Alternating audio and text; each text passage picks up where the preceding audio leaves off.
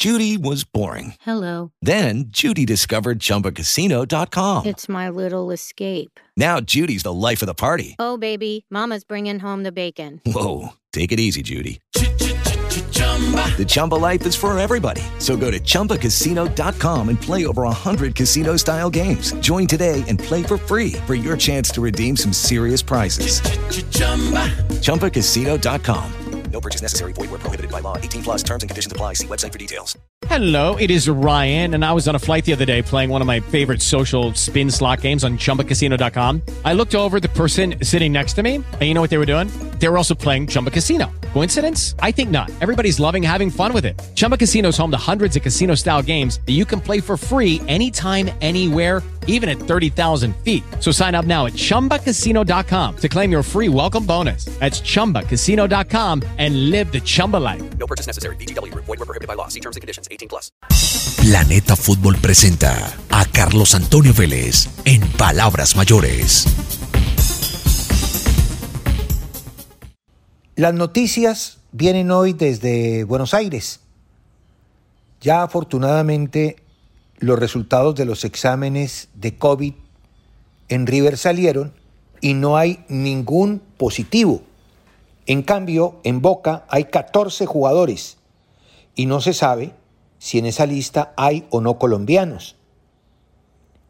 Pero Boca sí ha generado una noticia en torno a Sebastián Villa. En medio de los casos de COVID, el Comité Deportivo de Boca ha anunciado que Villa no se podrá alistar en ningún partido del equipo mientras dure la causa judicial, mientras no tengan una solución desde el punto de vista legal. La decisión de suspender a Villa va de la mano con algo que en el club se reclamó fuertemente una vez conocido el incidente. La red de feminismo Ceneice había sido muy dura con la posición del jugador de Boca y sobre todo con algunas frases del club que vinieron de la boca de Ameal, su presidente, principalmente cuando al referirse a la denuncia en contra del delantero de parte de su expareja, ensayó una declaración bastante polémica. Puertas para adentro, cada casa es un mundo. Pues bien, ahora las cosas afortunadamente cambian. Está bien que se matice. Hace un tiempo también el presidente dijo si es culpable hay que curarlo. Pero el tema de jugar o no corresponde a una cuestión institucional. Él no puede hacer parte de un plantel mientras tenga una causa judicial y más aún por un hecho como este, reprobable y aparte condenado social y mundialmente. Entonces, pues va a tener que esperar el caballero. Se veía una posición tibia de parte de Bermúdez y todos los que manejan institucionalmente a Boca, que están por encima del mismo ruso, y pues un presidente ahí que... Pero de un momento a otro las cosas cambian. Y el mismo consejo de gente que rodea a Riquelme decide que el delantero no juegue para Boca hasta tanto no se defina su situación con la justicia. Así debe ser. Así tiene que ser. Y sobre el mismo Boca, un histórico traverso dijo ayer, yo no me hubiese traído a Cardona, desvelando, en el fondo, que la traída de Cardona corresponde a ese consejo de Riquelme, conformado por colombianos, que son los que están poniendo colombianos en boca. Afortunadamente para el fútbol nacional, qué bueno.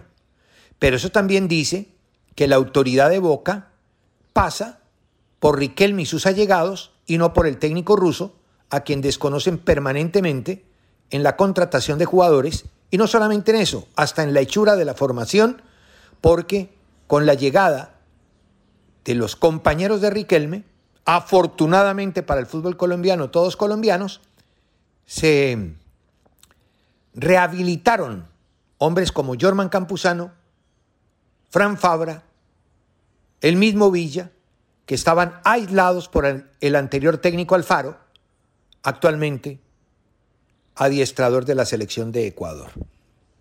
Sobre Juan Fernando Quintero, ya todo está listo. Incluso parece ser que anoche el presidente Donofrio autorizó al Shenzhen para anunciar su llegada. La ventana de pases en la Superliga China quedó oficialmente abierta hasta el 30 de este mes. El jugador está esperando el desenlace de pequeñas operaciones. Ayer lo que faltaba era la traducción del contrato del chino al inglés y del inglés al español. Quedó claro que se va a pagar en dos partes. La primera cuota es ya. La primera cuota es, le doy el 50% y el jugador viene. Y la otra cuota es terminando este año, comenzando el otro. No más allá del primer semestre del 2021. Y así lo aceptaron. Incluso ya la tesorería de River, sin recibir eh, eh, el primer pago, el 50%, está alistando ¿no? la salida de ese dinero rumbo a Porto. Allá le deben una parte al Porto del pase del mismo Juan Fernando Quintero. Le deben al Carpati por Carrascal y le deben al Liverpool uruguayo por De la Cruz. Las primeras partidas saldrán para allá y a los jugadores a los que se les ha retrasado el pago, ¿no? Se les cancelarán cuantías que acercarán a la realidad de los contratos de cada uno de ellos. O sea que la plata de Juanfer va a servir para sanar heridas, para restañar lo que lamentablemente estaba eh, lastimado desde el mismo momento en que River se declaró económicamente casi que insolvente. Entonces, es cuestión de horas, una vez el club eh, chino anuncie la contratación, River le hará la despedida del caso y anunciará oficialmente la salida del jugador que partirá rumbo a los Estados Unidos. Originalmente tenía pasajes para hoy, pero yo no creo que eh, vaya a lograrlo hoy mismo. Uno no sabe, todo es posible, pero en eso está la situación del jugador colombiano. Bueno, ayer por fin tuvimos una noticia decente, ¿no? Sí, así es, decente. De verdad, no es ganas de joder o de molestar, como quiera, utilice el término que le parezca. Pero ¿no les parecen muy ineptos nuestros dirigentes? Se gastaron cinco meses para tomar la determinación lógica, volver. Como ha vuelto todo. Íbamos para medio año sin producir nada, salvo escándalos y enredos. Bueno, para muestra varios botones. Boletería, superintendencia, la gavilla para sacar a Vélez, pedirle plata a la Comebol y a la FIFA, aparte de exprimir los recursos locales. Y de lo demás, nada. No se les cayó una idea de la cabeza. No hubo un solo mensaje positivo para con sus hinchas. Cortaron contratos, los suspendieron, no les pagaron a los jugadores e hicieron otras muchas cosas. Debo advertir que no todos obraron de la misma manera. No, hay un pequeño grupo, un pequeño grupo serio, ¿no? De equipos como Deportivo Cali, como Atlético Nacional, como Junior de Barranquilla, en parte Millonarios, ¿cierto? Eh, el Deportes Tolima, equipos que cumplieron, pero otros, el, el, dije el América, sí, pero otros definitivamente no, definitivamente no. Nada. Nada positivo. Las excepciones, lamentablemente en muchos casos, silenciosas, no pudieron hasta ayer cambiar el estado de cosas. Mientras tanto, con pandemia y todo, el mundo siguió girando. Y estos aquí nunca se dieron cuenta. Estos aquí seguían bostezando, mirando si había una gran diferencia entre la luna y el sol mirando el techo, ¿no? En casi seis meses ha pasado de todo en el mundo del fútbol. Primero un stop, después vuelve la Bundesliga y todo se fue reactivando. Ya hasta Chile comenzó. Perú, Ecuador, Uruguay, Brasil, Paraguay. Argentina aprobó su fecha y su sistema de competencia y ya empezó a hacer los TETs. Y entre TETs, ¿no? Y comienzo de la competencia en menos de un mes. Aquí lo programaron para tres meses. ¿Mm? La Comebol, con paso firme, montó sus copas, respetando la localía y ayudando con dineros para el transporte. La FIFA ha mantenido la idea de las clasificatorias. En octubre vamos contra Venezuela y contra Chile, la fecha esa de, de, marzo. A nivel mundial, hasta la Champions femenina se jugó este fin de semana. Ganó el Olympic de Lyon, por ejemplo. Ya disfrutamos de la burbuja de Lisboa, con una brillante actuación del Bayern de Múnich y en su plata, los que sabemos. Bélgica y Francia avanzaron en su nueva temporada. Los demás están a dos semanas de comenzar. Los TETs arrancaron este fin de semana y en 15 días van a jugar. Están entrenando con pretemporada, siendo amistosos en dos semanas. Para entre el 12 y 19 volver a jugar las ediciones del 2021. Las suspendidas ya se activaron y ya terminaron.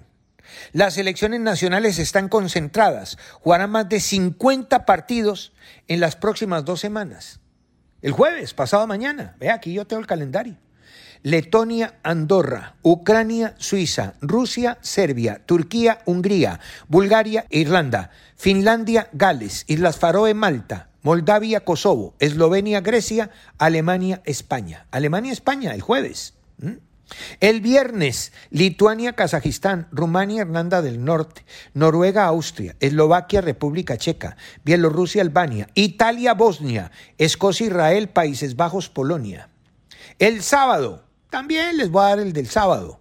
El calendario es Macedonia del Norte, Armenia, Gibraltar, San Marino, Estonia, Georgia, Islandia, Inglaterra, Chipre, Montenegro, Azerbaiyán, Luxemburgo, Dinamarca, Bélgica, Portugal, Croacia, Suecia, Francia. Y aquí siguen mirando el techo, ¿no? Y esa tortuga que se les escapa en un ascensor. No pueden agarrar una tortuga en un ascensor. Estados Unidos salió de la suspendida y ya juega la nueva liga. Hasta México está en actividad. China contrata jugadores y compite. Saudí y los países árabes preparan a sus campeones para la Champions de ellos. Falcao volvió a marcar, ¿cómo le parece? Hasta eso, ayer anotó. Y James, James nos tiró un mensaje, ya quiero jugar. Ya se pasó mucho tiempo cobrando sin, sin hacerlo y cambia la zona de confort de la noche madrileña por el frío de Liverpool. Hasta eso pasó. Messi está que se va. Y a Guardiola le están señalando también como traidor en Cataluña. Todo eso ha pasado mientras aquí miran el techo. Ha pasado de todo. Y aquí no había pasado nada hasta ayer. Hasta ayer, un día, para decidir dos fechas de la Superliga. Rumania, Finlandia, Suiza, Rusia, Suecia, Eslovaquia, Macedonia, Irlanda, Egipto, Sudáfrica, Kuwait, Chequia, Albania, Irlanda Todas las ligas están en juego, menos la quinta mejor liga del mundo. Ja, ja, ja. Qué mentiras las que nos metemos, ¿no? Y qué mentiras las que nos comemos. Claro que todo no es malo, ¿no? Al final, esto sirve para saber de qué se trata y de quiénes se trata. ¿Mm? La dirigencia colombiana mostró el cobre y créanme, son aves de poquísimo pelambre. Por ahora habrá Superliga. Lo demás, no sé, pues tendrán que hacer 25 reuniones más, seguir mirando el techo. Hasta no ver, no creer. Es el homenaje a la marmota. Homenaje a la marmota. Y contribuye también al homenaje a la marmota el Ministerio de Salud, ¿no? Porque el Ministerio del Deporte lo hizo todo de manera correcta, rápida, y le entregó la responsabilidad al Ministerio de Salud. Y el Ministerio de Salud mm, se quedó ahí pensando, Se quedó pensando, se quedó pensando, se quedó pensando. Me cuentan que es que hay gente muy sabia allá adentro que tiene que hacer unos análisis exhaustivos y no se ha dado cuenta que en Europa están jugando fútbol hace rato y que los contagios se dan afuera de la competencia, cuando los jugadores están de vacaciones y no propiamente en un terreno de juego. A propósito, marmota, dice el diccionario, nombre común de diversas especies de mamíferos roedores, roedores, de unos 75 centímetros de largo, incluyendo la cola, de cabeza gruesa y aplastada, orejas pequeñas, pelaje muy espeso, largo y de color pardo rojizo, y cola larga de pelo pardo abundante. Y otra acepción es persona dormilona. O sea que cuadre lo de la marmota donde usted quiera. Lo puede cuadrar en lo del roedor, pero también lo puede cuadrar en eso de la persona dormilona.